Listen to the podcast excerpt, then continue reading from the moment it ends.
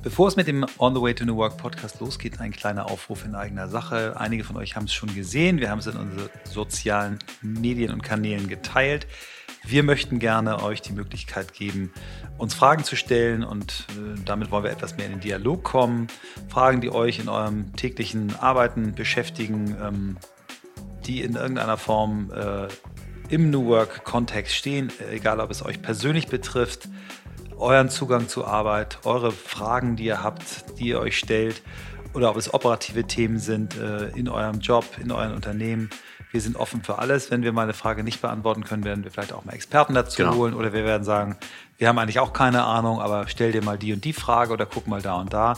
Wir haben nicht den Anspruch, alles zu wissen, sondern wir haben nur den Anspruch, euch vielleicht eine Tür zu öffnen, durch die ihr dann durchgehen könnt, ähm, euch eine Anregung zu geben. Und das wollen wir mal probieren. Genau, und das kann, wie gesagt, Digitalisierung auch betreffen oder Leadership im Kontext New Work. Und wir werden auch auf unsere Ressourcen bei mir im Team zurückgreifen, bei Blackboard. Das heißt, wir werden total offen teilen, auch wenn es eben internes Wissen ist, weil wir sagen, wir machen es auf YouTube sowieso häufig und das kam gut an. Und jetzt haben wir gedacht, es ist ein gelerntes Podcast-Format. Insofern kommt jetzt einmal die Woche oder vielleicht alle zwei Wochen die Antworten auf eure Fragen. Frag on the way to new work. Und die Domain ist frag. und dann unsere Kurzdomain otwtnw.de. Frag on the way to new work abgekürzt. Warum ist es diesmal de und nicht .com? Die ist de. Okay. Die kurze ist de, die lange ist .com. Bei der langen .com und de. Okay. Let's did it. Yes. Gut.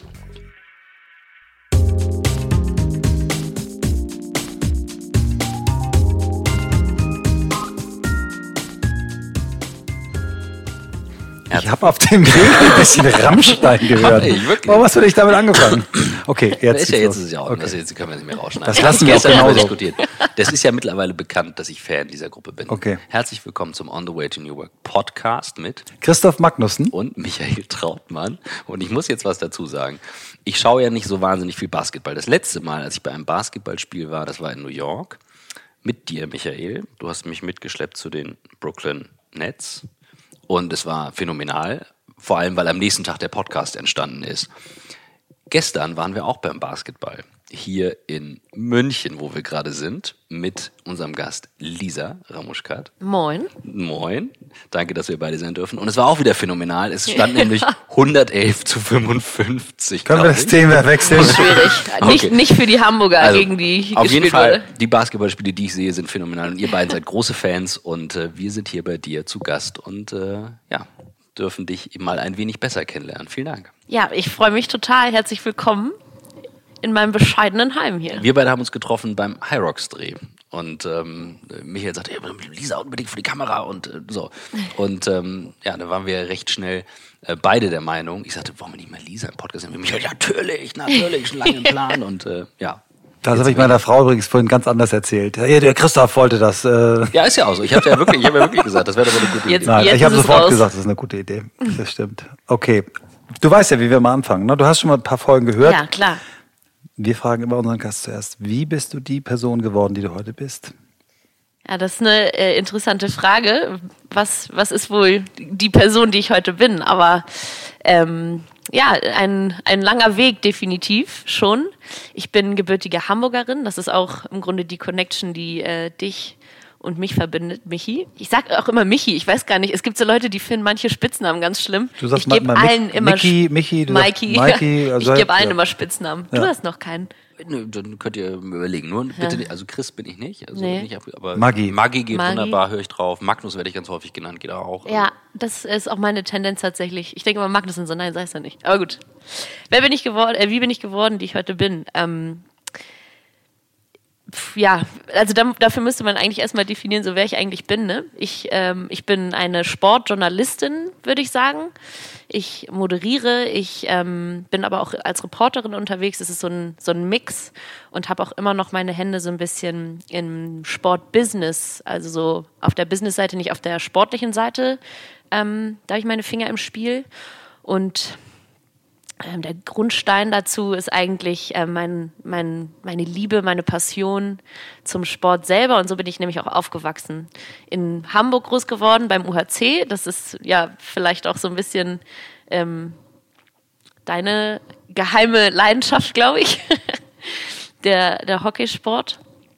Habe ich 17 Jahre lang leistungsmäßig betrieben, war auch zwischendurch ähm, im Ausland. Das war für mich auch immer wichtig. Ich war zweimal in Amerika und einmal in Spanien nach dem Abi und habe dann nach dem Abi eben auf Umwegen äh, den Weg nach München gefunden und bin jetzt hier seit acht Jahren, habe im Bachelor Kommunikationswissenschaft und Psychologie studiert, dann ein Praktikum bei Sport 1 im Social Media Bereich angefangen und dann nochmal einen Master draufgesetzt. Und so hat sich das dann alles entwickelt. Dafür warst du auch nochmal in San Diego, glaube ich, ne? Genau, das war dann der Master. Mhm. Wo hast du den? Was war das für ein Fach? Selbe Fach? Ah, nee, das war ähm, Sports Business and Communications an einer privaten Uni. Ich habe äh, lange gehadert, ob ich an einer privaten Uni studieren soll. Ich hatte unglaublich viele Vorurteile, aber es war richtig, richtig nice. Und ich würde es auf keinen Fall missen wollen. Es war, also ich als, als Teamsportler, ähm, für mich ist immer der Umgang mit Menschen sehr wichtig. Und ähm, in vielen Teams schon zusammengearbeitet und zusammengespielt und die Gruppe, die in meinem Master da zusammengekommen ist, das war so wichtig und so eine geile Gruppe auf so vielen verschiedenen Ebenen. Also dafür hat sich es auf jeden Fall gelohnt. Sehr cool.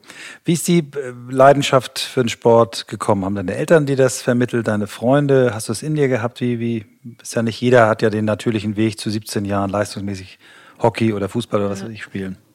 Leider eigentlich. Schade. Alle, die es hören und überlegen, äh, start now. Ich bin ähm, eigentlich über meine Schwester, glaube ich, zum Hockey gekommen damals. Das war, ähm, meine Schwester hat mit Janne Müller-Wieland ähm, ist sie in die Schule gegangen zusammen. Vielleicht auch ein Begriff. Janne ist einer unserer erfolgreichsten deutschen Nationalspielerinnen. Ich weiß gar nicht, Kapitän vielleicht sogar aktuell, glaube ich, richtig. noch. Ne? Mhm. Ich wollte gerade sagen, wahrscheinlich hat sie auch die meisten Länderspiele. Das weiß ich aber. Würde ich meine Hand jetzt für mich nicht ins Feuer legen. ähm, genau. Die beiden haben damals angefangen, weil Jannes Mutter wollte, dass Mädels im UHC auch äh, früh schon anfangen können.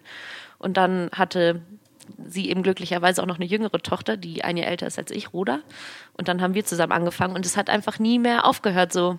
Und ich habe schnell gemerkt, wie geil das eigentlich ist, ähm, wirklich nicht nur zum Spaß zu spielen, sondern auch um was zu reißen. So. Und das hat dann auch früh schon so einen Umschwung bei uns gegeben. Ähm, Im A-Mädchenbereich, ich weiß gar nicht mehr, wie alt man da ist, 14, 15. Da haben wir äh, einen neuen Trainer bekommen, Kais Al-Sadi. Und der hat bis dahin nur Jungs trainiert. Und das war so ein bisschen, das war was Besonderes damals, dass er eine Mädchenmannschaft übernommen hat. Und er, hat, und er hat uns einfach wie Jungs auch trainiert. Es war mega geil. Und ähm, seitdem, also niemand aus der Gruppe hat, glaube ich, aufgehört bis Jahre später. Das war eine ganz besondere Verbindung, die wir da zusammen aufgebaut haben, aber auch zum Sport eben und zu dem Prinzip, Leistung zu bringen und ähm, das zu schätzen. So, glaube ich. Was glaubst du, woher, also woher kam das? Also ich versuche so reinzuhören, weil mhm. Kiel war ja auch Hockey City. Ich habe ganz viele Hockeyfreunde und ich bin nicht hängen geblieben. Und ähm, ich weiß auch nicht, nicht so gut. Ja, Kiel war nicht so gut. äh, aber tatsächlich, also ich habe irgendwie, äh, vielleicht fehlte mir dieser Sprung, Disziplin dran zu bleiben. Und ich frage mich das gerade, weil gerade so in der Pubertät, in der Phase gibt es dann irgendwie tausend andere Themen und dann halt sowas zu reißen. Das war bestimmt auch, also Timing. Timing ist ja sowieso im Leben ein, ein riesengroßer Faktor. Und es war, glaube ich, also Timing im Sinne von Glück, dass einfach der Jahrgang, also man ist ja auch immer mit, man ist der ältere Jahrgang oder der jüngere Jahrgang, dass wir drei Jahrgänge waren, die außergewöhnlich viele gute Spielerinnen haben. Wenn man sich das mal überlegt, wenn man heute die ähm, erste Damenmannschaft des UHC anschaut, ich glaube, das sind noch locker 50 Prozent der Girls, mit denen ich damals zusammengespielt habe. Die haben alle ähm, super, außer mir, super Karrieren hingelegt. viele, viele A-Kaderspielerinnen sind daraus hervorgegangen. Und das war einfach ein unglaubliches Umfeld. Also auf menschlicher Ebene haben wir super zusammengepasst und daraus dann eben zu sehen, was passieren kann, wenn man, wenn man wirklich etwas erreicht, wenn man, wenn jeder Bock hat zu investieren, ähm, wie besonders das werden kann, in so einem Konglomerat äh, zusammenzubleiben. Ich kann, Also- das, kann das nur bestätigen. Ich habe früher nicht auch ganz auf dem Niveau äh, Volleyball gespielt, aber auch äh, Landesmeister mehrfach gewesen, deutsche Meisterschaften gespielt und ich war immer so der siebte Mann. Ich war immer der Erste auf der Bank, der ge ge geschart hat, reinzukommen. Ja war wahnsinnig wütend. Früher hatte ein Trainer, der das extrem gut gesehen hat und mich echt eiskalt hat sitzen lassen, bis ich mich beruhigt habe. Und mir es auch erklärt hat. Und er sagt, du bist gut, wenn du nicht wütend bist. Wenn du wütend bist, bist du einfach nicht gut. Und da Demo zu lernen und zu, zu, zu merken, hey, äh, freu dich auch, wenn die Mannschaft so gut spielt, dass du nicht eingewechselt wirst. Und irgendwann dann mit 16 kam so der Durchbruch, wo ich so, äh, das war so lustig, wir hatten irgendwie vor ein paar Jahren mal so ein Mannschaftstreffen wieder, weil wir waren irgendwie die erste schleswig-holsteinische Mannschaft, die irgendwie für deutsche Meisterschaften sich qualifiziert hat. Und dann irgendeiner meiner Mitspieler erinnerte, ja, Michael, als wir hier B-Jugend 16, da hast du damals die Landesmeisterschaft gewonnen. Ich konnte mich auch noch genau daran erinnern, weil das quasi mein, mein bester Moment war. Da war ein Spiel, wir lagen 2-0 zurück und ich habe dann jeden Ball getroffen, wir haben 3-2 gewonnen. Das, da konnten die sich dran erinnern. Und das, ich kann mich genauso gut an andere Situationen erinnern, wo wo Mitspieler Spiele entschieden haben. Ich kann mich erinnern, dass wir in der A-Jugend, wo wir irgendwie so Mitfavorit auf deutsche Meisterschaften waren, aber schon bei der Norddeutschen auf Platz drei ausgeschieden und 10, 18-Jährige heulend unter der Dusche standen. Und das gibt dir so viel mit ähm, für deinen weiteren Weg. Also sich Ziele setzen, ehrgeizig sein, mehr tun als andere, weil du einfach weißt, wenn du mehr tust als andere, dann äh, kann auch mehr rauskommen und ähm, kann das gut, gut nachfühlen, ja voll. Ich, also, ne, wenn dir hier irgendwas langweilt, dann schießt du einfach dazwischen. Aber ich habe auch lange nicht mehr über meine äh, Jugendzeit natürlich nachgedacht, ne? Aber ich muss gerade daran denken, wir waren, also wie gesagt, ein super äh, promising Jahrgang und eben in der Kombination mit diesem Trainer damals ähm, da war es klar, dass wir auf jeden Fall viel reisen können. Und man sagt immer so, dass der letzte Jugendjahrgang natürlich besonders wichtig ist, weil da ist man schon im Zweifel ein ausgereifter Spieler. Manche spielen schon in, im Damenbereich und so. Deswegen zählen die Titel besonders viel. Und ich weiß es noch genau. Wir saßen alle zusammen in der, in der Kegelbahn im UHC unten. Und unser Trainer hat gesagt, ich möchte für diese Saison, dass jeder am Anfang der Saison einen ein Item seiner Wahl. Ich benutze viele Anglizismen, für alle, die es nervt. Sorry, ich, ich werde es trotzdem weitermachen. Völlig okay, mache ich auch. Ein Einfach. Item, ein Gegenstand. Ein Gegenstand, Dankeschön. ähm, seiner Wahl für den gesamten Verlauf der Saison abgibt, als Zeichen ähm, seiner Opferbereitschaft. Und also das war so krass. Wir haben also unser Betreuer damals hat seinen Ehering in den Topf geworfen. Ähm, Kais hat irgendwie eine bestimmte Kette seiner verstorbenen Großmutter abgelegt. Es waren viele ähm, Kuscheltiere dabei und so. Es war wirklich, also super emotional. Ne? Es klingt jetzt so nach so kleinen Gegenständen, aber es war, also es waren wirklich Sachen, die jedem mhm. wichtig waren.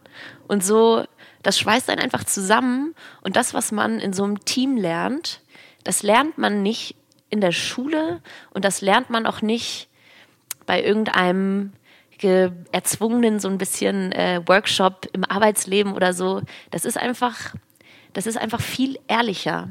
Und deswegen ist so eine Connection viel enger und so, was du gerade gesagt hast, du warst immer der siebte Mann. Ich kenne das sehr gut. Ich war immer Nummer 17. Man fährt mit 16 äh, Mädels zum Spieltag. Ähm, das ist die Hölle, und man muss da aber zusammen durch. Und das ist so Konkurrenz, aber du willst natürlich trotzdem, dass das Team gewinnt. Und das ist so dieser Spagat, den man irgendwie hinkriegen muss. Und das lernt man nirgendwo anders. Und deshalb ist Sport für mich alles. Das, äh, das ist deutlich spürbar. Das habe ich bei euch beiden gestern auch gespürt und äh, konnte auch eben klar sehen, äh, wie du da on, on track bist. Wie ging es dann, äh, wie ging's dann mit dem Sport weiter für dich? Mit dem Sport ging es ähm, nach dem Abi erstmal mega geil weiter. Ich bin nach Spanien gegangen, habe da eine Saison für einen Zweitligisten gespielt. Das war so eine coole Erfahrung, auch äh, kulturell definitiv, weil ähm, Spanier sehr speziell sind, äh, zum Beispiel auch wenig Englisch sprechen tatsächlich oder das damals zumindest noch so war. Deshalb musste ich da schnell mich auch sprachlich adaptieren und ähm, aber auch so die Arbeitsmoral ganz anders ist. Es kann vielleicht auch daran liegen, ähm, oder es ist vielleicht eine Parallele zu, zu deinen Kieler Zeiten. Das habe ich auch in München dann gemerkt. Es war in Hamburg einfach irgendwie eine andere Arbeitsbereitschaft da, eine andere Opferbereitschaft so. Ähm, naja, bla bla bla. Ich war in Spanien, das war mega cool. Da sind wir sogar aufgestiegen, das erste Mal in der Geschichte des Vereins. Sind alle ausgeflippt. Und dann ähm, wollte ich eigentlich gerne mit so einem Vollstipendium nach Amerika, weil ich eben auf höchstmöglichem Niveau spielen wollte immer und der Zug so Jugendnationalmannschaft und so war auf jeden Fall abgefahren zu dem Zeitpunkt. Mm, und dann, wie das ja manchmal so ist, dann ist life happened und ich bin in München gelandet. Habe dann hier noch, ich glaube, drei Jahre, vielleicht waren es vier, ne, ich glaube, es waren drei, beim MSC gespielt, auch erste Bundesliga und war dann aber immer so, habe immer so am unteren Ende gekratzt. Und ich glaube heute auch, dass es super viel mit meiner mentalen äh, Fähigkeit, mein volles Potenzial zu erreichen, zu tun hat, beziehungsweise mit der mit einer Blockade da eben Die nicht hinzukommen. Mhm. Genau. Mhm. Ähm, ja, und dann, oh, ich werde es niemals vergessen. Es war wahrscheinlich der schlimmste Tag in meinem ganzen Leben, hat mein damaliger Coach gesagt, Lisa, ähm, ich muss dich mal zur Seite nehmen, so ich, ich werde dich nicht mehr aufstellen. Du kannst gerne noch weiter zum Training kommen, aber es bringt nichts. Wow. So. Wie alt warst du da? Ähm, ja, also vor, sagen wir, es war vor, vor fünf Jahren dann. Also 23. Da war ich 23. Mhm, mhm. Und das ist wirklich, also könnt ihr euch nicht vorstellen, ne? Hockey war immer alles. Ich, also, ne, auch so die, ich bin natürlich dann am Wochenende nicht feiern gegangen, weil klar, ich wollte spielen und habe immer alles reingehauen. Also seit, seit Jugendzeiten. Besondere Beziehungen mit diesen Jahrgängen mhm. im UHC gehabt. Das waren alle meine Freunde. Es war, Hockey war immer die Nummer eins. Ich habe mich identifiziert als Athlet. Und dann war es vorbei. Und in München gab es ähm, zu dem Zeitpunkt noch einen Zweitligisten für, für Mädels. Da habe ich dann noch eine Saison gespielt, aber es war nicht das Gleiche. Und, und dann habe ich es gelassen. Boah, das war schlimm. Krass. Also jetzt schon mit der kurzen Intro nur und der Bedeutung ja. wieder äh, deutlich spürbar. deutlich spürbar und ähm, hart, aber klar, ne? Also eine klare Aussage. Mhm wo es nichts dran zu rütteln gibt. Wann hast du die, die was du gerade, das habe ich noch nie von dir gehört, ähm, dass du irgendwie eine Blockade hattest, mhm. äh, dein Potenzial nicht voll. Wann, wann hast du das das erste Mal realisiert? Hat dir da jemand bei geholfen? Wie hat sich das manifestiert? Ich glaube, das habe ich jetzt so erst. Ihr redet, anders muss ich anfangen, ihr redet ja auch viel immer über Meditation und so. Ich meditiere jetzt ungefähr unregelmäßig, seit anderthalb Jahren vielleicht. Mhm. Und habe das dadurch erst gemerkt, glaube ich. Und habe mir oft die Frage gestellt, wie es gewesen wäre, wenn mir jemals, äh, jemand damals gesagt hätte, dass man so auch die Birne trainieren kann quasi, dass das ein wichtiger Faktor ist. Weil klar, so dann, dann kriegt man den Tipp so, oh, man muss sich durchbeißen und man darf sich nicht verrückt machen, ja. Klasse, klasse ja, Tipp. Jetzt, jetzt geht's viel besser. Ähm, ja, nee, das habe ich im, im Nachhinein mhm. gecheckt. Also ich habe immer schon gemerkt so, dass ich mich sehr wahnsinnig gemacht habe und mh, mm, wenn was nicht lief, dann habe ich mich da sehr reingesteigert. So, und dann, ne, dann geht es natürlich noch schlechter. Es war so ein Teufelskreis. Und bist du da in, in ein Loch gefallen lange? Also, dass du gesagt hast, ein halbes Jahr war das irgendwie scheiße oder hast du schnell dich da wieder rausgezogen aus dem, nach aus dem, dem Hockeyloch? Ja? Nach, nach dem Schlussmachen. Nachdem dein Trainer mit dir Schluss gemacht hat, ja? Ähm, nee, das war richtig lange, richtig schlimm.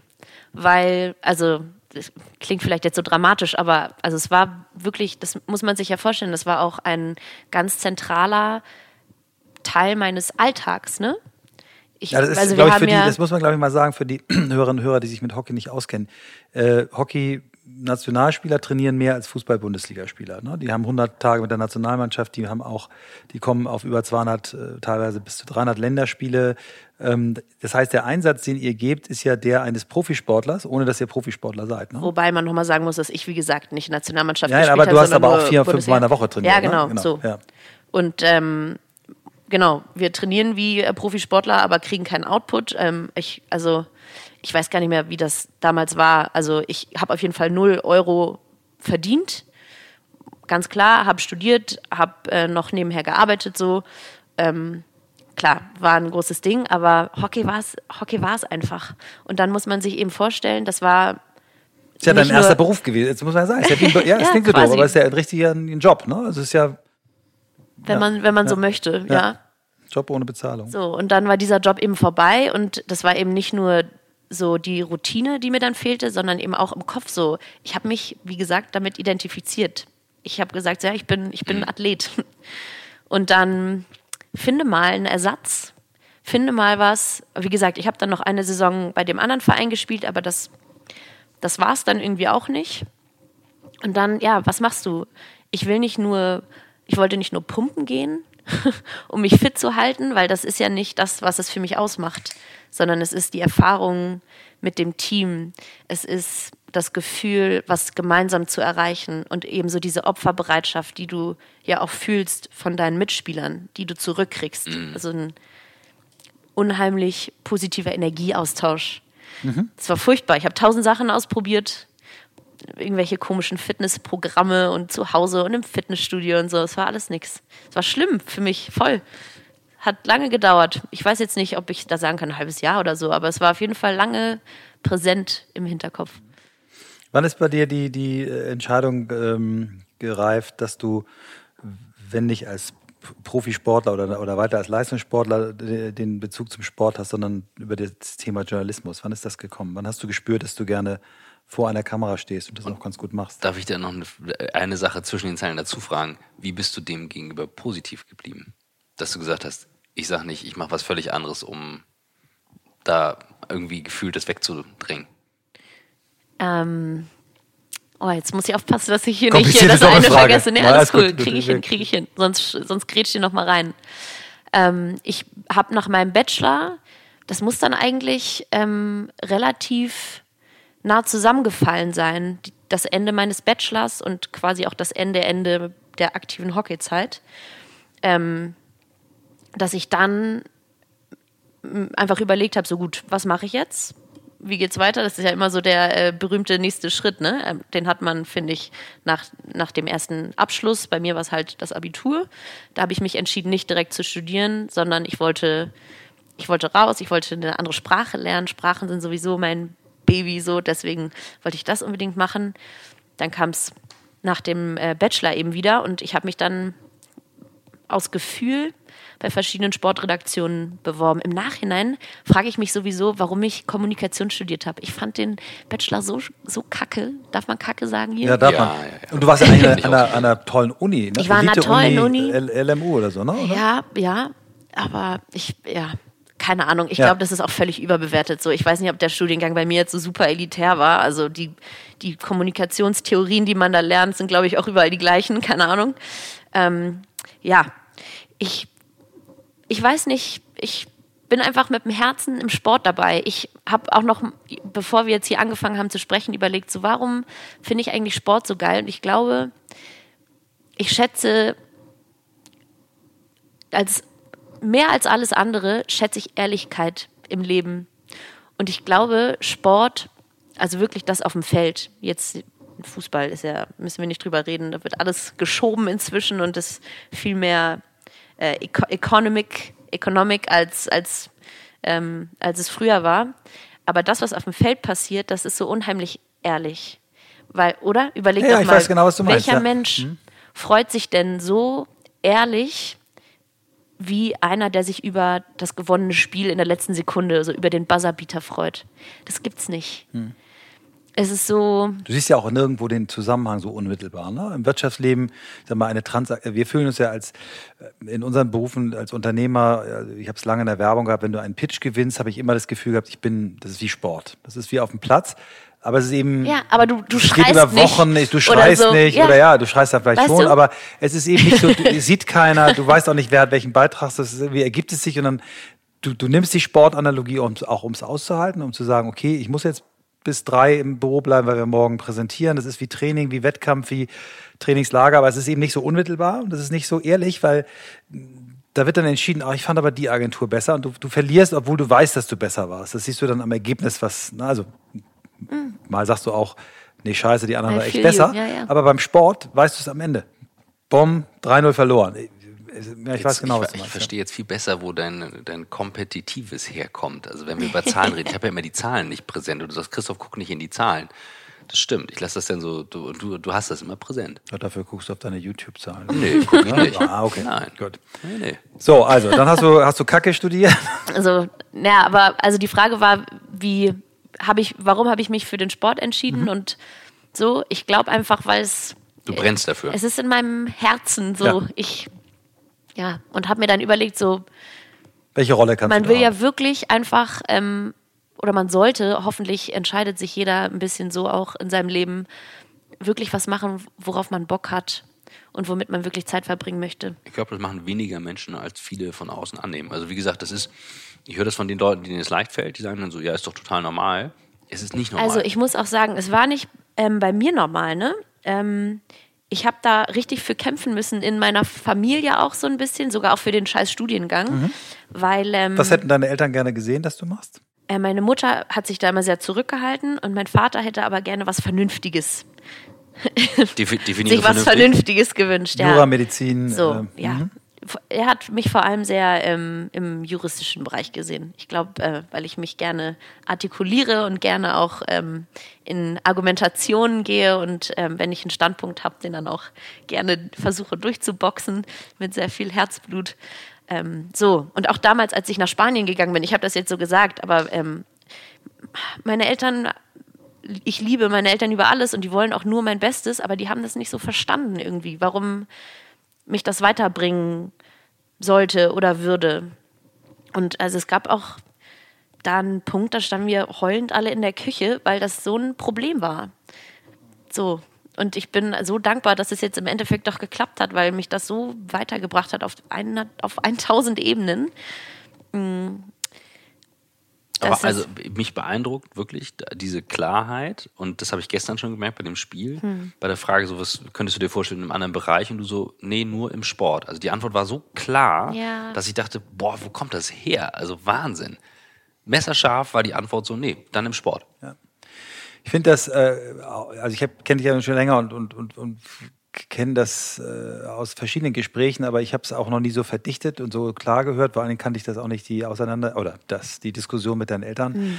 Ähm, das ist ja das, was wir auch mit unserem Podcast versuchen rüberzubringen, diese, diese Botschaft, mach das, was du wirklich, wirklich willst. ne? Das ist ja diese, diese Urdefinition von, von New Work von Friedhof Bergmann, der sagt ja, also unsere Stammhörer kennen das schon, die können jetzt 30 Sekunden auf Toilette gehen und sich einen Tee kochen. Nein, nein, wir haben Ein dir Drittel, versprochen, wir die Menschen in zu Zukunft werden ein Drittel äh, ihrer Zeit mit Erwerbsarbeit verbringen, ein Drittel mit Dingen selber machen und ein Drittel mit dem, was sie wirklich, wirklich wollen. So, und wenn ich dich so als Gesamtkunstwerk angucke, dann, dann denke ich mal, du bist schon ziemlich, du bist schon Thanks. ziemlich dicht dran. Also, ähm, aber trotzdem wollen wir mal äh, auch das nicht jetzt schon zu früh idealisieren, weil das Business, was du hier ausführst, ist verdammt hart und ist auch für Frauen verdammt hart. Vielleicht gehen wir da mal ein bisschen Ja. drauf ein. Ähm, Das hattest du auch gefragt vor der Kamera und Ja. da bin ich gerade nicht drauf Ja, das macht eingegangen. nichts, ja. Also genau, also das kannst du vielleicht noch kurz sagen, warum vor der Kamera? Und dann aber auch, wie ist das eigentlich nach einem ja von dir super absolvierten Bachelor und Master in dieses Feld reinzugehen? Ähm, ne, ist eben nicht so wie bei McKinsey Unternehmensberater, sechsstelliges Startgehalt und bam, bam, bam, bam und nach neun Jahren ähm, oder acht Jahren bist du Partner, sondern du musst dir das ja jeden Tag wieder selber neu erkämpfen. Ne? Erklär mal Voll. ein bisschen. Vielleicht starte ich am Anfang. Wie ist es überhaupt dazu gekommen? Es ist eigentlich zufällig dazu gekommen und es ist ganz witzig. Ich werde sehr oft gefragt, so, war das schon immer dein Traum? Ne? Weil es irgendwie so die Definition von Traumberuf ist, vor der Kamera zu sein. Weil das für viele witzigerweise irgendwie so ganz unerreichbar äh, erscheint, was glaube ich auch ein bisschen äh, irgendwie idealisiert ist oder so.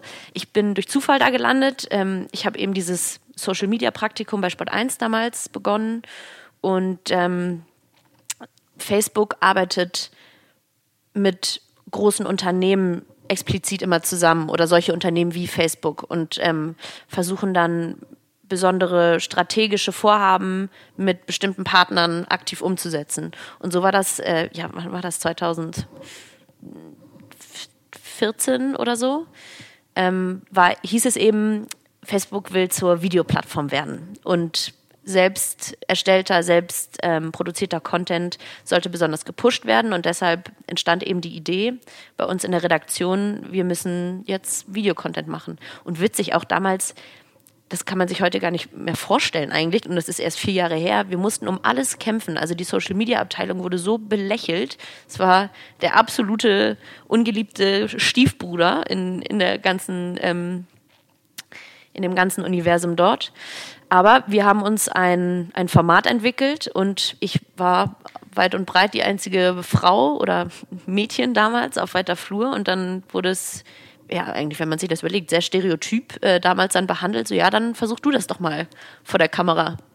Und ja, irgendwie hat das geklappt. Also, wenn ich mir die, diese Shots, Net-Shots hieß das damals, ähm, wenn ich mir das heute angucke, ist natürlich eigentlich grausam, ne? Aber, aber so hat das angefangen. Und dann ähm, sind die super gelaufen, weil wir eben einer der ersten Provider oder ersten Broadcaster waren, die sowas angeboten haben. Und dann wurde das ausprobiert als TV-Format auf Sport 1. Und so haben sich dann eben so ein paar Sachen ergeben einfach. Das ist so der Start, wenn man so möchte. Und ähm, wenn wir jetzt nochmal auf die Frage zurückkommen, so, dass man sich das Tag für Tag wieder verdienen muss.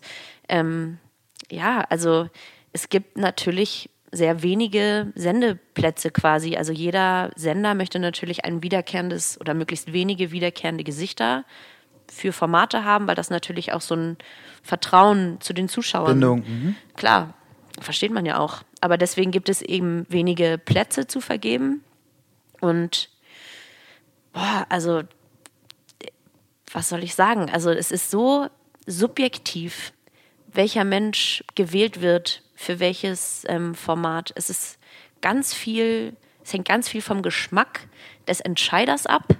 Und du kannst ähm, auch teilweise noch so ein mega geiler Typ oder so ein geiler Moderator sein. Wenn du nicht gefällst, dann bist es halt nicht so, mhm. so hart, wie es klingt. Und dann, oder wieder, ne, um die Sportanalogie herzustellen, so, Wahrscheinlich, wenn du jetzt 100 Buden machst, klar, dann wirst du auch aufgestellt. Aber egal wie hart du trainierst, dann du gefällst nicht. Er braucht halt nicht den bulligen Stoßstürmer, sondern den flinken Spielmacher. Keine Ahnung, ne? So. Kannst du dir mal merken, bulliger Stoßstürmer. Wenn du mal so mit, was der Party mal so ein bisschen mit Fußballwissen glänzen willst, dann ja, ich, lässt ich, mal den bulligen. Ich begebe mich beim Sport nicht mehr auf Glatteis. Ja, du bist ja ein äh, eigentlich sportlicher Typ, also wir wollen dich hier gar nicht ins Falsche Ich bin, ja, absolut. Aber jetzt erzähl mal, das ist eben, das führt natürlich dazu, diese wenigen Stellen, das ist auch kein klassisches, ich fange an, habe einen festen Vertrag, sondern dass eben sehr viel frei ist mit Tagessätzen und äh, muss flexibel sein. Hier, guck mal, Lisa, hier ist eine Chance, kannst du? Oh, scheiße, habe ich eigentlich Familienfest, aber na okay, ich nehme es. Es ist hart, ne? Das ist, ähm, ist jetzt nicht so, dass da jeden Tag äh, die Jobs äh, und du dann so, oh, mache ich nicht, nee. Ne? Nee, es ist äh, genauso und dann muss man sich natürlich auch irgendwann überlegen, was man eigentlich machen möchte. Also klar, du startest halt nicht und bist dann der Star und alle buchen dich, sondern ähm, bei mir war es halt so, ich hatte ein paar ähm, Auftritte, nennen wir es jetzt mal, vor der Kamera und die wurden für, für gut befunden. Und dann ging es ja aber nicht so, so weiter, sondern ich war immer noch fester Bestandteil dieser Social Media Redaktion und da war ich natürlich auch ganz normal fest eingebunden und dann kam ich irgendwann an den Punkt, an dem ich überlegt habe, so ja, aber will ich eigentlich Social machen oder habe ich eigentlich mehr Spaß vor der Kamera? Und dann habe ich die Entscheidung getroffen, das ist jetzt ein Jahr her, dass ich auf jeden Fall mal alles in einen Topf werfen möchte und eben diese Moderation probieren will, weil mich das einfach hundertmal glücklicher macht als 9 to 5 oder in diesem Fall, wir hatten auch vier bis zwölf Spätschichten ähm, am Computer zu sitzen und ähm, ja, also es ist mega tough. Und jetzt ich, hatte ich meine erste Sommerpause auch vorbei und ich, ich kann euch nur sagen, die lief so scheiße. Mhm. ähm, das darf mir auf gar keinen Fall nochmal so passieren, weil es auch mega schwer für den Kopf war. So wenige Aufträge und viel Zeit dann und man hat ja dann nicht von jetzt auf gleich ein neues Engagement oder so. Ähm, ja, man muss unglaublich gut netzwerken. Man muss ähm, auch immer wieder, das habe ich gelernt und das dazu gehört auch ein bisschen Mut.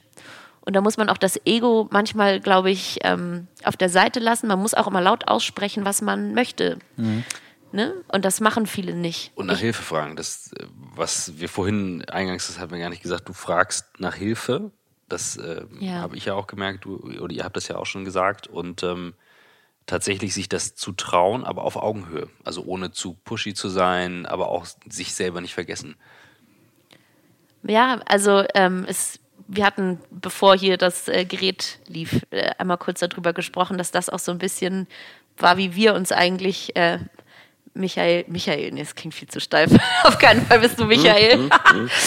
Michi und ich, ähm, Aber wir sollten das jetzt mal offiziell einmal sagen. Du brauchst bei einer WhatsApp-Message nicht sagen, ja, wow. hallo liebe Lisa, hallo lieber Christoph, hier ist Michael. Weil das wissen wir ja. Ich habe noch nie geschrieben, hier ist Michael. Du das ist total gelogen. Das können wir gleich Du kontrollieren. sagst bei jeder Sprachnachricht, du sagst nicht, hier ist Michael, du sagst Michael hier. Hallo liebe Lisa, Michael hier. Sagen kann sein. Das, Jedes Das, Mal. ich meine ich mein die Voice-Message. Ja. Ja, ich freue mich immer Das ist darüber. Das ist wahrscheinlich, weil ich so ein alter Typ bin, der früher noch ein Wählscheibentelefon benutzt hat und ich noch so tue, als wenn ich jemanden anrufe. Okay. Also diesen einstimmig meinen, das brauchst du nicht. Ja, Das ist Nee, okay, man, man merkt Das das, aus welchem Chat das werde. Ähm, Die ganz kurze Werbeunterbrechung ist diese Woche wieder für unseren Partner Samsung, über den, wie ihr wisst, ich mich besonders freue, denn ich bin großer Samsung-Fan und benutze seit einigen Jahren auch eben die großen Samsung-Telefone, damals als das erste Note, ich glaube es war das Note 3, ähm, größer war eben als die anderen Telefone, war das für mich ganz klar. Ich wollte immer ein großes Display und hier geht es konkret um das Galaxy Note 10 und das Note 10 Plus. Das sind die neuen Powerphones von Samsung, wo Samsung wirklich alles an Wissen, alles reinpackt an Features, was möglich ist und was für mich das Wichtigste ist, den S-Pen dazu hat, da sage ich gleich mehr zu. Geht mal auf die Seite samsung.de slash galaxy-note 10. Dort bekommt ihr eben die ganzen Informationen. Das Galaxy gibt es das erste Mal, das Galaxy Note gibt es das erste Mal in zwei Größen. Das Note 10, ein bisschen kompakter, ein bisschen handlicher. Das Note 10 Plus, extrem viel Platz auf dem Display. Das ist wirklich ein Riesentelefon. Ich finde es richtig cool. Ich habe es mir selber bestellt, hat nichts mit der Werbung hier zu tun. Ich habe es mir unabhängig davon bestellt. In einer Farbe, die nennt sich Aura Glow, sieht extrem cool aus. Und wie gesagt, für mich eines der wichtigsten Features ist der S-Pen, mit dem ihr das Telefon per Gestensteuerung steuern könnt über die Distanz, Selfies machen könnt und ähnliches, aber vor allem auch Notizen oder zum Beispiel Screenshots und dann eben auf den Screenshots schreibt, Feedback gibt und so weiter. Für mich ist ja mein Telefon mein Hauptarbeitstool. Ich habe eigentlich nichts anderes dabei. Und hier habe ich eben ein Telefon, wo wirklich alles mit möglich ist. Und bisher habe ich immer gesagt, Filmschneiden wird schwierig, aber tatsächlich ist in der Kombination mit der Leistung dieses Telefons plus eben auch dem großen Display das jetzt wirklich auch mittlerweile möglich. Also ein echtes Arbeitstier, kann man nicht anders sagen. Geht auf die Seite samsung.de slash galaxy-note 10. Schaut es euch mal an.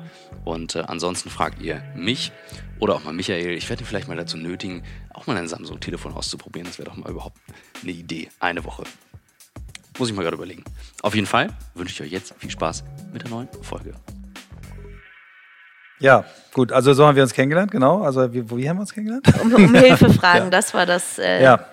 Ja, das, Das ist, das Thema äh, und das ist, glaube ich, genau Mut. das, was du musst. Wenn du in diese, in diese, in diese Branche rein willst, ein fester Bestandteil werden willst, musst du eben probieren, versuchen und so weiter. Und du bist ja auch sehr, du bist auch cool, du fragst eben, äh, ja, vor allem auch um, um Rat. Du sagst, guck mal, was, was glaubst du, könnte eine gute äh, Instagram-Strategie für mich sein? Weißt du, hast du mich irgendwann mal gefragt, ne? Du hast gesagt, das ist mein Thema, ich würde gerne, ich glaube, wenn ich es richtig erinnere, hast du gesagt, du würdest gern helfen, Frauen zu empowern, ihren Mut zu machen und so weiter. Und hast gesagt, das würde ich gerne auch auf Instagram machen. Du hast dann irgendwann darüber gesprochen. Am liebsten würdest du einen Podcast machen. Vielleicht können wir da gleich auch noch drüber sprechen. Das heißt, du fängst Gern. jetzt eine ganze Reihe von eigenen Sachen an, ähm, um auch die Zeit, die du hast, wenn du nicht gebucht bist, aktiv zu nutzen. Du, du machst jetzt Moderation, du hast, glaube ich, Spielmacherkonferenz oder so moderiert.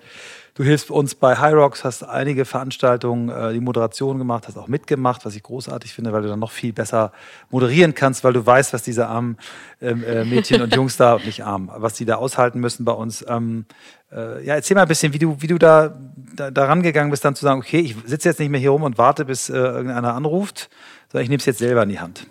ja, also geht ja nicht, ne? Das, das Rad dreht sich ja immer weiter und ähm, ich, also man kann ja nicht einfach zu Hause rumsitzen, klar. Und ähm, ja, jetzt äh, in diesem Sommer hat sich dann eben die Idee ergeben, ähm, einen Podcast zu starten. Dieses Frauen-Empowerment, ähm, der Hintergedanke, der war schon lange da.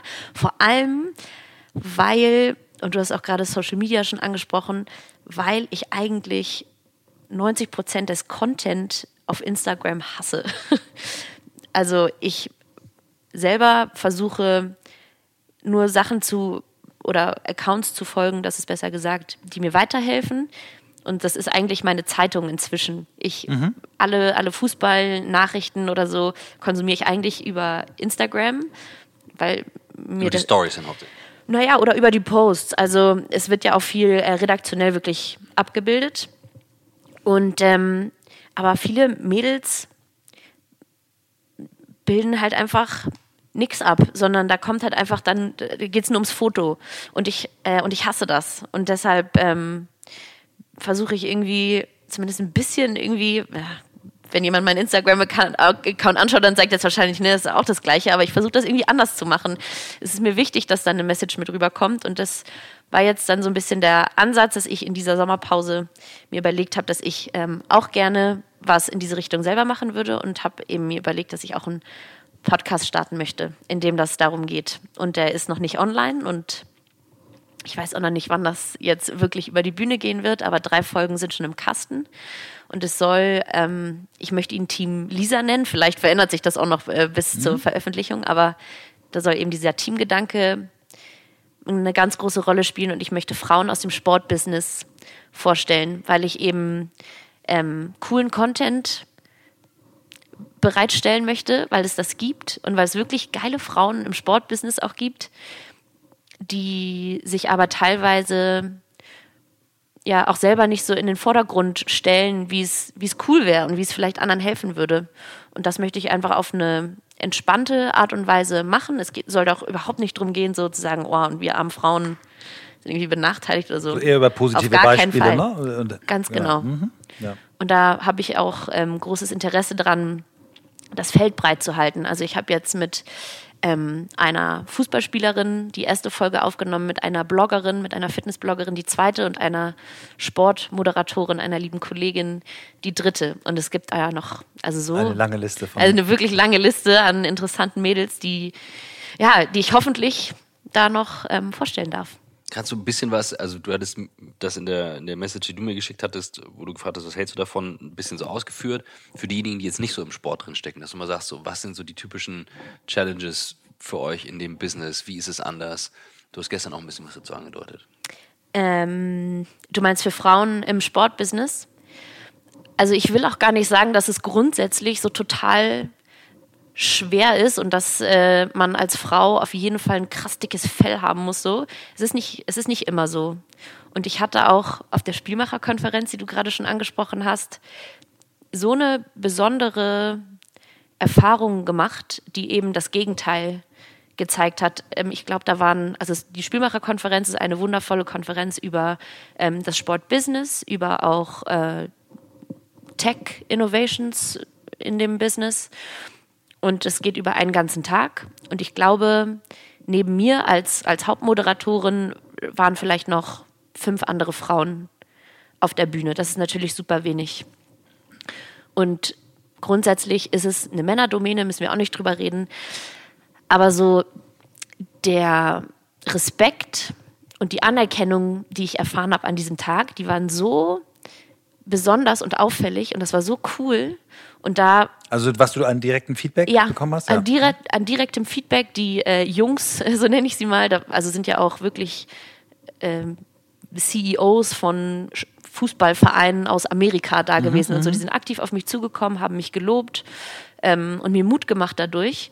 Und ich muss sagen, also es ist nicht alles schlecht und es ist nicht immer so, äh, dass man total runtergebuttert wird oder unbedingt ein dickes äh, Fell braucht, um da zu, überleben. So, nein. Es ist auch ganz wichtig, dass man, wenn man Bock darauf hat, dass man auch wirklich reingeht und sich da äh, traut, am Start zu sein. Weil es, also, wenn wir so jetzt auf Gleichberechtigung kommen, so, dann wir Mädels müssen uns das auch schon nehmen. Ja, also wir haben ja vorhin äh, im Vorgespräch darüber gesprochen, also als ich noch äh, jung war, äh, weiß ich, irgendwie gab es eine Sport, vielleicht ist sogar vor mein, äh, vielleicht ist sogar noch viel, viel früher passiert, aber ich glaube, eine der ersten Sportmoderatoren wurde ge geschasst dafür, dass sie aus Versehen Schalke 05 gesagt Ja. hat. Ne? Ähm, du hast dann vorhin gesagt, du müsstest eigentlich ihren Namen kennen, ist scheißegal, Ja. glaube ich. Aber es geht ja darum, mit welcher äh, Häme eben auch äh, Männer Frauen beurteilen, die Mhm. Ja. über Fußball reden. Ich, und ich Okay. weiß, als ich dich das erste Mal über Fußball hab reden hören äh, vor der Kamera, habe ich gesagt, geil, die kann also einfach so viel geiler darüber reden als ich. Und auch, hast du irgendwann zu mir gesagt, äh, ja, NFL bin ich nicht so richtig sattelfest und haben wir neulich aber irgendwen getroffen da beim Rugby. Ähm, und du hast da die, die, die Schiedsrichterzeichen drauf gehabt. Er sagt, okay, das bezeichnet sie also als, das habe ich nicht richtig drauf. Und ich tue so, als wenn ich NFL, weil Männer sagen ja sofort, ey, ich kenne mich aus. Ne? Ja, also, ja. Ähm, und ähm, nur weil ich weiß, dass eine Two-Point-Conversion ist, habe ich noch überhaupt keine Ahnung von Football. Und du bist viel weiter und du sagst aber, du bist viel bescheidener. Das ist ja auch dieses typisch Weibliche. Ne? Voll. Frauen, Ja, du hast scheiße. gesagt, müssen sich nehmen, aber ihr tut es dann eben dann doch nicht so, weil Ja. ihr viel zu, äh, viel zu bescheiden seid. Ne? Mhm. Und ähm, also ich finde eben schon, dass auch echt noch viel Scheiße passiert. Also jetzt die, diese Athletin, Klar. die schwanger geworden ist und dann der Vertrag äh, mit Nike gekündigt wurde. Und ich glaube, sie hat es durchgesetzt durch ihren, ihren Post, dass Nike die, die Regeln überdacht hat und schwangere Athleten äh, nicht mehr quasi, also von der Payroll nimmt. Ähm, klar, ich verstehe, warum Frauenfußball nicht so bezahlt wird wie im Männerfußball, weil dort weniger Leute zugucken. Voll. Alles okay, aber trotzdem gibt es ja so groteske Unterschiede. Ja. Ähm, ja, also da ist schon noch eine Wegstrecke zu gehen. Wobei man jetzt auch, also man muss ganz klar und trennscharf an die Sache rangehen. Ähm, du hast mich jetzt gefragt auf der journalistischen Seite und dann hast du aber auch die athletische Seite mit reingebracht. Das sind ja zwei wirklich unterschiedliche Ja. Paar Schuhe. Ne? Also weil einfach ein Athlet wird dafür bezahlt, dass er seine Leistung bringt. Und ne, klar, mit der Schwangerschaft ist das dann halt schwierig an dem Punkt. Ich, ähm, also ne, das ist das eine. Und dann aber im journalistischen Bereich, wenn wir da jetzt nochmal drauf schauen, klar, und es passieren auch blöde Sachen und ich würde auch lügen, wenn ich sagen würde, es ist mir noch nie was passiert, wo ich wirklich eigentlich die, die Hand vor den Mund mir schlagen musste vor Fassungslosigkeit. So gibt's auch. Ähm, aber ja, es geht darum, dass man einfach sich traut, da auch reinzugehen und das, was wir gerade gesagt haben, so dass die Frauen viel bescheidener sind, das muss man irgendwie dann als, als Mädel, glaube ich, checken und dann einfach den Umgang der, der Jungs, so nenne ich sie jetzt mal, ein bisschen verstehen. Weil sobald man drin ist, ich habe das bei mir früher gemerkt, ich habe ganz oft nicht nachgefragt, weil ich dachte, oh, wenn ich das jetzt frage, dann stelle ich mich selber bloß.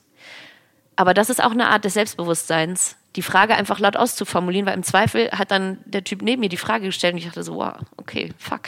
So, Mhm. Hätte ich auch fragen hätte ich auch können. Mhm. fragen können und äh, das geht vielen so. Man muss sich so ein bisschen, ja, vielleicht da irgendwie rantasten und ähm, ebenso das verstehen, dass ganz viele Typen es nicht besser checken, sondern einfach mit einem anderen Selbstverständnis auftreten, von dem man sich nicht verunsichern lassen darf. Fand ich gestern, ähm, muss ich äh, jetzt dran denken, als Jessica Alba gestern noch Bits and Pretzels, wir sind ja noch in München. Ja klar, ähm, ihr chillt mit den gestern- Stars, Jungs. Nee, nee, die war, die war gestern Reihe auf- 105. Reihe, wollte ich gerade sagen, ganz an der Seite und Michael, du hast aber, ja, egal, wir haben beide gestanden am Ende.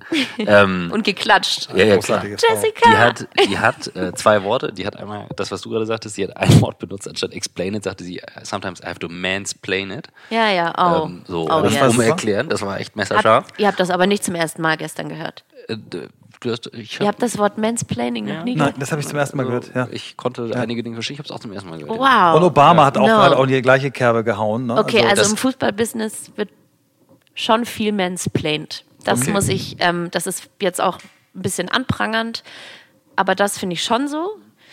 Ich höre oft so, oh ja, dann habe ich wahrscheinlich ein bisschen mehr Ahnung als du an der Stelle. Ne? So, ja, boah, muss man lernen, damit umzugehen. Das ist definitiv ein Ding und das ist auch so, kennt ihr ja bestimmt auch, dass man heute in vielen Diskussionen an, an den Punkt kommt, dass sowas gesagt wird, so, ja, dann darf man ja gar nichts mehr sagen. Ja, Ne? ja, so. ja.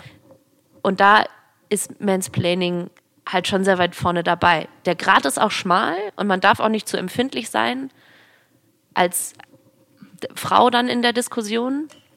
Aber das ist definitiv, Das ist, mir das ist ein großes Ding. Und das Zweite, was sie gesagt hat, dass sie drei Jahre gebraucht hat, sich hinzustellen, zu sagen, es war immer so völlig selbstverständlich, die, die Jungs, die sie geheiert hat im Ich muss kurz nochmal erklären, für die, die es nicht Also, okay, haben. Sie hat sie eine hat- Firma sie hat eine gegründet. Firma- sie hat eine ne? Firma. Nicht nur Schauspielerin, genau. Absolut, du hast recht. Sie ist nicht nur Schauspielerin, sie hat eine Firma gegründet, ähm, ähm, Honest Company, weil sie sich wahnsinnig geärgert hat eben über ähm, Chemie in den Produkten und hat gesagt, ich mache das straight. Und Körperpflege, ne? Körperpflege Ja. hat für Kinder vor allem hat wahnsinnig lang gebraucht, ähm, bis es losging. Und als sie dann das Team hatte, hieß es immer so, naja, das ist ja das wirkliche Gründerteam und sie ist nur das Gesicht nach außen.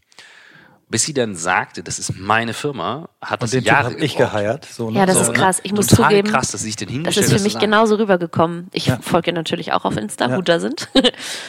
und ich dachte auch ganz klar, dass sie halt mit Aber in ihre Gesicht Company ist- Mhm. reingegangen ist. So, Ja. ja. das ist Wahnsinn. Scheiße. Sie hat auch noch einen anderen schlauen Satz gesagt, sie, sie, dass sie 90 Prozent ihrer Zeit damit verbringt, zuzuhören und zu lernen, was ich auch super cool fand. Ähm, wir haben jetzt am Anfang die, die Kritik in unserem Podcast gehabt, dass wir sehr männlich sind. Viele Männer haben, wir sind da, glaube ich, deutlich besser geworden und ich, ich nehme aus sehr vielen Gesprächen, gerade mit Frauen, eben auch mit, wie sehr ihr jetzt als Frauen auch um eure richtige Rolle kämpft und auch um eure Art. Was kann ich denn an Weiblichkeit zeigen? Ne? Wir, hatten, wir hatten jetzt eine Frau aus Amerika, Jessica Orkin, die so große Brand Transformation Sachen macht, die für die Obama Stiftung gearbeitet hat mit Oprah Winfrey, also mit Top-Leuten, mit Starbucks und so weiter. Und die ihm gesagt hat, dass sie in ihrer, die kommt auch, auch competitive, äh, competitive äh, Athlete war sie, also sie hat gerudert. Und dass sie gesagt hat, also super harte Uni-Karriere, immer beste, schnellste, beste und dass sie nachher eigentlich in ihren ersten Jobs immer der bessere Mann sein wollte. Ne? Bis sie irgendwann gemerkt hat, dass das, was sie in ihrer Jugend mitgekriegt hat, nämlich Kind von zwei Meditationslehrern zu sein und ganz viel Liebe und, und Natur und so weiter, dass da so viel drin ist und aus diesen Competitive und dem Weichen ihren ganz eigenen Stil zu finden und äh, eben nicht versucht, der bessere und der andere Typ zu sein. Und das ist, würde mich auch nochmal interessieren, wie du ähm, jetzt, du hast Chefs erlebt und so weiter, ähm, wie du so über, über Frauen in Führung, wie du die siehst. Siehst du Frauen schon, die ihren ganz eigenen Stil gefunden haben oder siehst du äh, die besseren Männer unter den Frauen? Ich sehe nicht die besseren Männer, nee, das definitiv nicht. Aber ich muss sagen, in meinem Business, ich hatte erst eine Chefin. Ich hatte nur okay. Chefs. Okay. Also es ist schwierig. Ich ähm, habe deshalb wenig Erfahrung an der Stelle. Und wenn ich mich jetzt so kurz besinne, ähm, im Sportbusiness gibt es wenige Frauen in Führungspositionen. Es gibt beim DOSB die Kollegin natürlich, aber des Weiteren bin ich auch gerade raus, oder? Könnt ihr mir auf die Sprünge helfen? Katja, früher Vorstand Ja, früher, HSV, jetzt, aber das jetzt ist ja- Chefin einer Agentur und bei Adidas im Aufsichtsrat. Aber es gibt, Ne? ja, es gibt nicht so viele. Ja. Es gibt wirklich wenige. Und ähm, ja, es ist schade. Ja, aber dann äh, gibt es jetzt bald einen Podcast, der das Ja. sichtbarer macht. Hoffentlich. Du hast ja, äh, vielleicht kommen wir nochmal auf den Punkt, ähm, das war auch gestern ja so ein bisschen im, im Halbscherz, aber ich glaube, das ist auch in Halbscherzen viel Wahrheit Mhm. nicht. Du hast ja gestern gesagt, wenn du dir einen Job aussuchen dürftest, ähm, würdest du was am liebsten machen? Ja, dann ähm, da habe ich mich ein bisschen berufen auch auf eine Folge, die ich von euch gehört habe. Ähm, ja, ich wäre, wie, wie haben wir es gestern genannt? Chief Heart. Heart Officer. Ja, das wär's. Aber von einem Sport. Von einem, von einem Sportclub. Sportteam, oh ja. ja, das ich. Das kann ich mir gut vorstellen. Erklär mal, was du, wie du das definieren würdest und warum du glaubst, dass, dass das gebraucht wird. Ich glaube, dass das gebraucht wird, weil viele, weil viel Empathie heutzutage auf der Strecke bleibt. Und ich glaube, dass Empathie mein größtes Asset ist. Könnt ihr gerne widersprechen, das äh, habe ich auch noch nie äh, versucht irgendwie ähm, zu verifizieren. Das ist einfach das Gefühl so, ich, ich kann cool mit Leuten umgehen, würde ich sagen. Und das, was ich zurückbekomme, ist immer, glaube ich, überdurchschnittlich offen.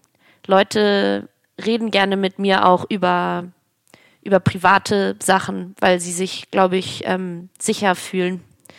Und wenn ich jetzt so die Fußballlandschaft, also wir haben Professional Sports Team gerade gesagt, weil Fußball einfach meine Herzenssportart nach Hockey Nummer zwei ist, ähm, könnte ich mir das da vor allem mega gut vorstellen.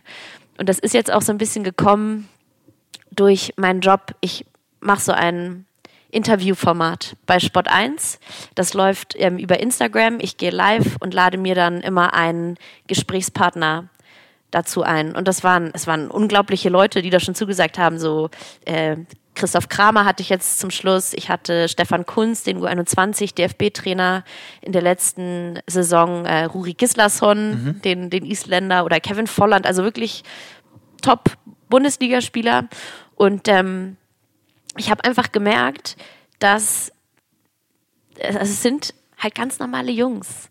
Ne? Alle. Also so. Und es wird so viel idealisiert und es wird so viel in diese ähm, Figuren, nenne ich sie jetzt mal, hinein interpretiert, dass das, glaube ich, auch ganz interessant ist für so eine Gruppe, die da zusammenkommt, ähm, damit umzugehen. Das spielt ja auch immer eine Rolle irgendwie. Und ich glaube, wenn dann einfach noch ein bisschen mehr Ehrlichkeit und ein bisschen mehr Empathie irgendwie wieder äh, in so eine Mannschaft kommt, dass sich der Spirit ja auch dann wieder ändert. Also ich fand das. Das ist wahrscheinlich mega naiv. Nee, nee, ich, ich, komme gleich mal mit, einem, ich komm gleich mal mit einem Beispiel, was, wo ich das ergänzen kann. Jetzt also, genau, also ich finde das, ich gucke jetzt mal außerhalb vom Sport drauf und ich habe die Folge ja gesehen, das war ja aus New York, das ist die, die Claude Silver, ähm, die Chief Heart Officer bei Vayner Media ist und ähm, Es war ein Film, es war kein Podcast, aber ein Katinka, YouTube-Film. Katinka hatte sie auf YouTube getroffen und hat selber, also die haben ja selber geschrieben und ich dachte erst, okay, warum treffen wir nicht Gary und Claude? Und dann sagte Katinka, naja, die sorgt da für den sicheren Space. Du hast gerade dasselbe Wort auch verwendet und gestern, als du das so erzählt hattest, habe ich sofort gedacht, diesen Safe Space, wie baust, also wie baust du den? Und du brauchst einen, einen Menschen, der den facilitated. Und ich weiß noch, als das Video gepostet wurde, es wurde unfassbar viel diskutiert. Also die blödesten Kommentare waren, ja, ist doch geil, dann kann ich ein ganzer Bier trinken und super will ich auch. Ja, bis hin zu eben wichtigste Position überhaupt. Und daran, ich sehe an solchen Sachen, wenn die so kontrovers diskutiert werden, dann sind wir an was dran. Dann sind wir an was dran, weil dann tritt man Leuten auf die Füße, die sich in irgendwas angegriffen fühlen. Und dieser sichere Space, ich würde da, ich würde das gar nicht so albern nehmen. Ich finde das, also mir hat das sofort eingeleuchtet. Ich habe gedacht, okay, krass spannende Idee. Ich kenne mich im Sport nicht gut genug aus, aber ich kann mir wahnsinnig gut vorstellen, dass so ein Safe Space fehlt. Es sei denn, ein Trainer gibt den. Zum einen, aber der Trainer hat natürlich auch noch Rolle. ganz richtig. Der Trainer hat andere Aufgaben. Und was mir jetzt gerade noch eingefallen ist, was bei meiner ersten Ausführung total gefehlt hat, es, ist, es geht um Mentality und es geht um den Druck, der von diesem ganzen Zirkus von außen auf diese Jungs projiziert wird. Und ich habe, ich kenne eben auch einige, auch Bundesligaspieler auch persönlich und das, was von außen eben aus den Jungs gemacht wird, ist nicht unbedingt das, was im Herzen abgeht. Und es geht darum, irgendwie wieder mehr Menschlichkeit da reinzubringen. Also wisst ihr, was ich meine? Der Druck ist so enorm und so das, was projiziert wird, das Bild nach außen, das sind ja so, du musst ein starker Mann sein. Das sind so die, genauso die Klischees, ne? So, du musst ein starker Mann sein und du darfst nicht heulen. Und wenn dann Per Mertesacker sagt, so, ich habe mich im letzten Jahr vor jedem Spiel übergeben, weil ich es nicht gepackt habe, dann wird darüber gelacht. Und ich denke so, Und wenn du schwul bist, musst du es deine ganze Karriere Oh, das ist ja sowieso noch mein äh, für dich Lieblingsthema. behalten oder Genau. äh, ja. So, und das ist so das, was, glaube ich, in professionellen Fußballmannschaften heutzutage fehlt. Ein ganz schönes Beispiel, ähm, Mintra, die kennst du ja auch, die bei High Ja. Rocks quasi unser Race Director ist, die das auch ja wirklich äh, maßgeblich mitentwickelt hat. Die hat früher, ich, also irgendwie Militärelite, Navy Seals oder sowas ähnliches tra trainiert und kam dann nach- nach Deutschland wieder und hat dann äh, die Freezers trainiert, war Athletiktrainer bei den Freezers. Und das sind ja alles solche Kanten gewesen. Und sie ist eine athletische, aber zierliche Frau. Und sie hat sich so überlegt, was muss ich eigentlich für eine Rolle spielen, damit ich diese Typen erreiche? Und sie hat sich für die Mutterrolle entschieden. Sie hat gesagt, das, das Oh, sind alles wirklich? junge Typen, die sind alle aus ihrem Umfeld rausgerissen, sind da in diesem Leistungsdruck.